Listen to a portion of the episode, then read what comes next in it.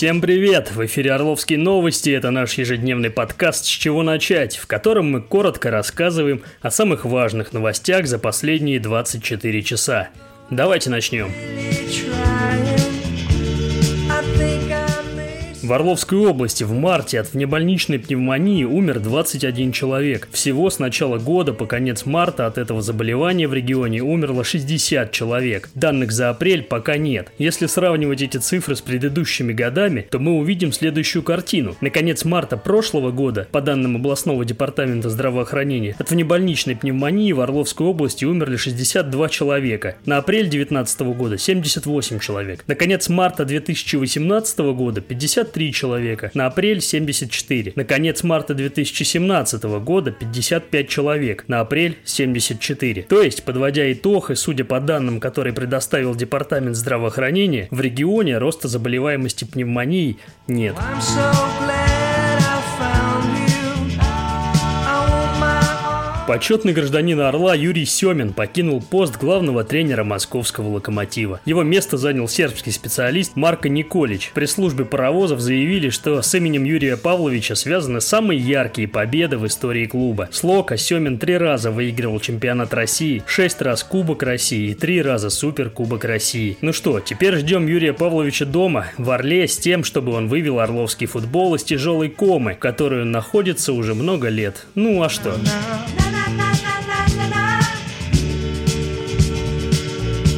В Орле нашли нарколабораторию, в которой незаконно варили мед. На след орловских Джесси и мистера Уайта вышли сотрудники ФСБ. Как сообщили в силовом ведомстве, с поличным задержаны четверо подозреваемых, у которых обнаружили крупную партию метамфетамина, а также оборудование для его изготовления. Короче говоря, все в лучших традициях сериала «Во все тяжкие».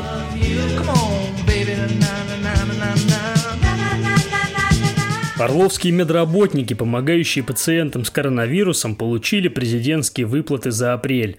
Об этом заявил руководитель Департамента здравоохранения Орловской области Иван Залогин в ходе онлайн-брифинга с журналистами. Речь идет о 80 тысячах рублей врачам, 50 тысячах рублей среднему медперсоналу и врачам скорой помощи, 25 тысячах рублей младшему медперсоналу, фельдшерам, медсестрам и водителям экипажей машин скорой. Первые выплаты прошли 8 мая, отметил чиновник. Вместе с тем в регионе уже имеются первые жалобы от самих медицинских работников, которые полагают, что им заплатили меньше того, что обещал президент. О самой проблематике Орловским новостям рассказал координатор Орловского отделения независимого профсоюза действия Дмитрий Серегин.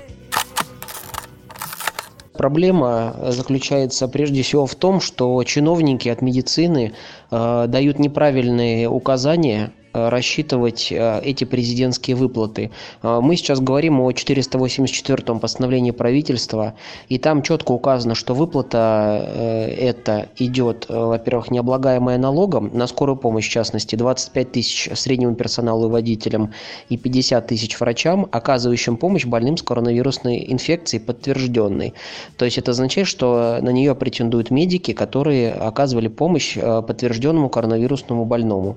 Что же касается самой методики, методик у чиновников э, несколько, все они очень интересные. А, Первая методика, с которой столкнулись мои коллеги из других регионов, и вот э, мне докладывают, что из Нарышкина э, проблема какая, берут эту выплату, делят ее на месячную норму часов, например, 170 часов, и получается там условно 100 рублей час, ну я примерно говорю. И вот э, количество часов, э, сколько медик отработал непосредственно с больным с ковидом, на, на вызове был один час, ему заплатят за это 100 рублей. Сама эта методика, она, э, на мой взгляд, э, довольно убогая и не соответствует тому, что говорил президент. А Другая методика подсчетов тоже очень интересная. А, В нескольких ЦРБ мне сотрудники рассказали, что им высчитывают эту доплату президентскую в размере 25 тысяч, хочу напомнить, из расчета э, в первого контакта с таким больным. Опять же, об этом ни слова в этом постановлении правительственном не сказано. То есть, если сотрудник, э, фельдшер, например, выезжал 30 апреля, то ему платят за один день, так как он выезжал в конце месяца. А если 15 апреля, то половину этой суммы, что опять же является неверной трактовкой э, И я считаю, здесь нужно органам уже разбираться с этими, знаете, новшествами чиновников на местах. Вот эта проблема реально существует, об этом людям не пишут. И самый интересный момент заключается в том, каким образом в одной области на одних должностях люди получают разные доплаты с разными трактовками на местах. Причем, насколько мне известно, люди в ЦРБ, э, руководящий экономический состав или бухгалтерия апеллируют на то, что эти данные им прислали э, из Департамента здравоохранения. Очень интересно, как они э, собираются это описывать, потому что выплата должна произвестись была в полном объеме, то есть в размере 25 из 50 тысяч соответственно. А также хочу отметить, что в некоторых районах и по 415 постановлению существует проблема. Здесь, э, я считаю, необходимо вмешательство прокуратуры э, во все ЦРБ, потому что, судя по всему, э, эта проблема, она существует там. А вот что вчера по этому поводу сказал губернатор Андрей Клычков. Что касается выплат, я очень э, кратко отвечу. Действительно, мы запроси, запросили все данные по каждой выплате. Я вижу, что вопросов много, почему мне выплатили, почему мне мало выплатили, почему мне много выплатили. Ну, про много не пишут, пишут про мало. Э, запросили э, прям по фамильный список, кто сколько получил и э, откуда такие цифры идут. Сегодня правовики дают консультации, потому что вы понимаете, что каждая выплата – это бюджетные деньги. Она не осуществляется по желанию моему, она осуществляется по двум постановлениям правительства, плюс часть медиков, кто не попал в федеральные меры, мы э, обеспечили через региональную выплату. Но опять-таки, все эти выплаты касаются тех, кто взаимодействует с коронавирусной инфекцией. У нас первый заболевший был 21 марта. Некоторые медики, например, больница Симашка только 16 апреля э, столкнулась с коронавирусной инфекцией. Соответственно, и выплата с этого периода, она идет всем и за все. И здесь э, при всем моем желании поднять заработную плату, но э, это выплата немножко не про это, а именно поддержка тех, кто работает с, работает с коронавирусом. Я думаю, что мы за эти дни окончательно разберемся, разъясним. Отметим, что вопросы относительно поднятых проблем мы намерены сегодня озвучить перед Иваном Залогиным и рассчитываем получить на них развернутые ответы. Все-таки проблематика носит не локальный характер, поэтому нужно разбираться, что имеет место быть в конкретном Орловском случае.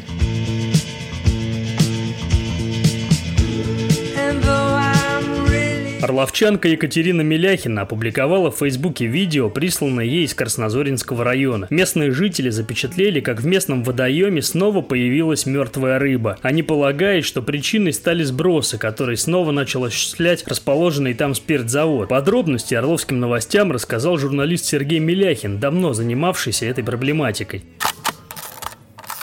На днях э, с женой вышли на связь опять местные жители из поселка Русский Брод. Э, рассказали о беде, которая из года в год у них повторяется. Я вот лично столкнулся с этой проблемой, сейчас точно боюсь ошибиться, то ли это 2012 год был, то ли 2011 год, когда впервые я выезжал на место, видел эту красную речку, видел дохлую рыбу, жуткую вонь. С тех пор, вот, э, по сути, уже получается 8 лет, 9 лет, это все постоянно каждый год повторяется. Картина каждый год одна и та же – Спиртзавод готовится к новому сезону, очищает свои хранилища и выливает э, вместе с химикатами вот эти отходы спиртового производства в речку. Спирт вытесняет э, кислород из воды, рыба задыхается. Я, например, видел дикую картину, то есть э, краснокнижная рыба минога за, допустим, поимку одной рыбки там выписывается какой-то жуткий штраф, а это вот вдоль берега, буквально через каждый метр эта минога выпрыгивает на берег и пытается дышать, разевает рот, то есть можно поспокойно подойти, взять эту рыбу, она уже полудохлая. То есть за убийство одной рыбки у нас расследуются дела, когда отравляется целая речка, гибнет огромное количество, в том числе краснокнижных животных, никакого расследования, никакого наказания, то есть вот каждый год одна и та же картина, каждый год травят речку, каждый год жители бегают, пытаются до кого-то достучаться, никакой реакции я лично не наблюдал. То есть единственный раз была проверка Россельхознадзора, и то это не по факту отравления реки, а по факту на поля вывозили отходы спиртового производства. Там действительно был выписан штраф, и опять же штраф был выписан не спиртзаводу, а штраф был выписан на сельхозпредприятие, на поля которого выливались все эти отходы. То есть там такая интересная схема была организована, что сельхозпредприятие заключило договор, что покупает у спиртзавода эти все отходы, и спиртзавод спокойно сваливал все это на поля. Россельхознадзор вмешался, чем это все закончилось, я не знаю. это очень далеко, у нас нет автотранспорта, поэтому выехать на место, к сожалению, мы не можем это все проверить. Но местные жители вот опять прислали видео конкретно по реке. То есть в реке опять, в реку опять были слиты отходы спиртового производства, рыба опять задохнулась, ее выбросил на берег, она плавает вдоль берега в огромном количестве. Рыбу постепенно затягивает выл. То есть пока сейчас проверяющие службы соберутся, пока они не спеша организуют проверку, пока они выйдут на место, естественно, что этой дохлой рыбы уже останется гораздо меньше, чем в тот момент, когда она подыхает. Сергей, а контролирующие органы, получается, вообще не слушают местных жителей? А фото-видео доказательства у местных жителей, я как понимаю, не берут, потому что надо, чтобы там все было отобрано экспертами. Там. Ну, в прошлый раз, вот когда я лично привозил и писал заявление в прокуратуру, это было, опять же, по-моему, в 2012 году. Вот у меня приняли заявление, на место выезжали, да, зафиксировали, что рыба подохла, и мне пришел официальный ответ, что материалы проверки переданы в суд. Если вы не согласны с этим решением, вы можете его оспорить спорить. А с чем я должен быть не согласен? С тем, что материалы в суд переданы? Я с этим не собираюсь спорить. А на суд меня никто не приглашал. Какое решение вынес суд, я не знаю, выносил ли он вообще какое-то решение по этому делу. То есть очень странное мне пришло письмо, то есть вроде как мое заявление приняли в работу, вроде как кто-то что-то сделал, но по факту я вижу своими глазами, каждый год жители со мной связываются, каждый год Ситуация одна и та же. В речку сливаются отходы, на поля вывозится эта борда, земля там проникает потом в верхние водоносные слои, жители не могут пользоваться своими колодцами. И если бы это было прям непосредственно рядом со спиртзаводом, а он находится от русского брода вверх по течению за несколько десятков километров, и эта вся э, дрянь течет дальше вниз по реке, доходит до соседней области. Были факты, мои коллеги из ГТРК «Орел» выезжали на место, и на спиртзавод они ездили, видели эти разбитые очистные сооружения, откуда через край все выплескивается в речку. Видели они и на полях снимали с квадрокоптера, как бочками огромными вывозят, все это сливают. И в том числе коллеги с ГТРК делали сюжет, как э, это все дошло до соседней области ядовитые вот эти все сбросы спиртзавода. Я, кстати говоря, помню эту историю. Она произошла в 2017 году. Тогда губернатору Липецкой области, тогда еще Олегу Королеву, пожаловался один из глав районов на этот спиртзавод. Из его уст звучали такие слова, как э, руководство спиртзавода халатно относится к утилизации производственных отходов, из-за чего страдают и села нашего региона. Тогда сообщалось, кстати говоря, что Вопрос взял на контроль прокурор Липецкой области. Ну вот, видите, ситуация повторяется снова. И что с ней делать?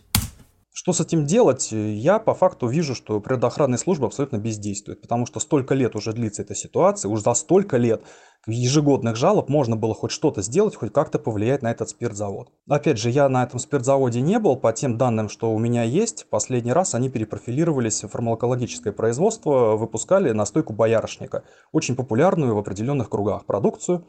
Соответственно, они выпускают в огромных количествах и что с ними, почему с ними никто ничего не может сделать, очень легко догадаться. Вот так, друзья. Особенно вот любители боярышника. Прежде чем его выпить, можно посмотреть видео на нашем сайте, сделанное из водоема в районе, где располагается этот спиртзавод, и посмотреть, например, на рыбу, что с ней стало. Добавим, что жители снова намерены жаловаться в прокуратуру.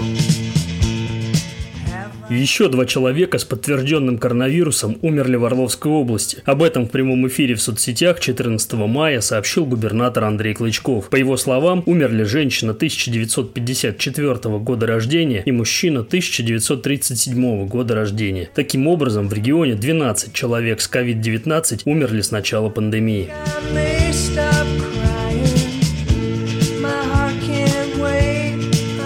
Также губернатор вчера рассказал, как продвигается решение вопросов с акведами, из-за которых сотни предпринимателей в Орле не могут получить мер поддержки. Вот что сказал Андрей Клычков.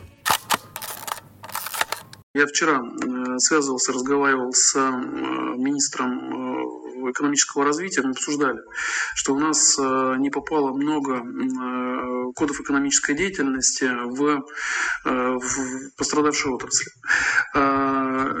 Обсудили, посмотрел те, которые у нас попали, какие не попали, подготовил сегодня записку вместе с уполномоченным по правам предпринимателей, чтобы мы смогли общим акведом больший объем наших предпринимателей охватить. Того, чтобы не дробили, а именно в целом.